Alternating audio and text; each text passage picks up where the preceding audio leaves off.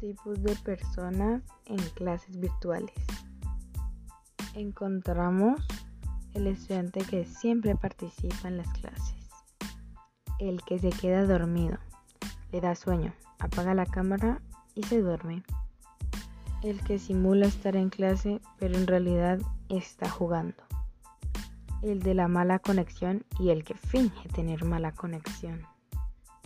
Ah, pero en las clases virtuales no solo encontramos diferentes tipos de alumnos, también encontramos diferentes tipos de profesores, como el profesor que no explica nada o nadie le entiende.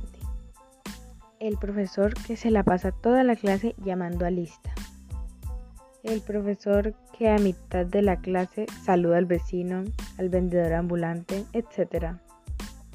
El profesor que tiene fallas con el internet y no puede dar la clase. Finalizamos con el profe de buena actitud, alias reposado. ¿Con cuál te identificaste tú?